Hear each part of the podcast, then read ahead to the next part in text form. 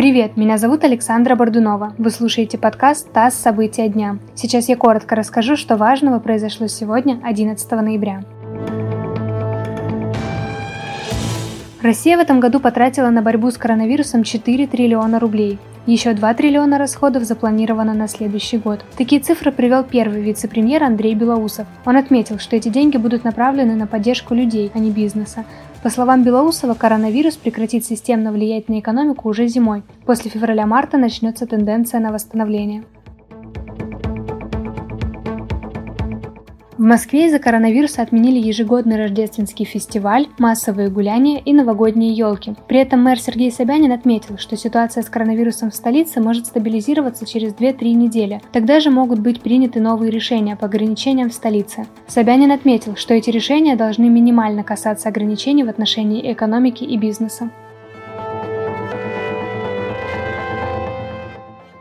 Оппозиция Армении потребовала от премьер-министра Никола Пашиняна подать в отставку. 17 политических партий страны созвали митинг в центре Еревана. Акция протеста прошла около здания парламента. Митингующие критиковали условия прекращения огня в Нагорном Карабахе, которые поддержал в том числе Пашинян.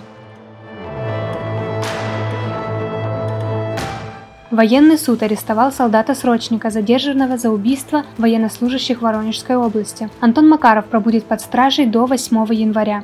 В понедельник Макаров устроил стрельбу на военном аэродроме Балтимор под Воронежем. Три человека погибли. Госдума приняла закон о повышении ставки НДФЛ до 15% для граждан, которые зарабатывают больше 5 миллионов рублей в год. Налогом будет облагаться только сумма, превышающая 5 миллионов. По предварительным оценкам, введение прогрессивной шкалы НДФЛ в таком виде поможет собрать в бюджет дополнительно около 60 миллиардов рублей в год. Эти деньги будут направлены на лечение детей с орфанными заболеваниями. Вы слушали подкаст «ТАСС. События дня». Эти и другие новости читайте на нашем сайте и в наших соцсетях.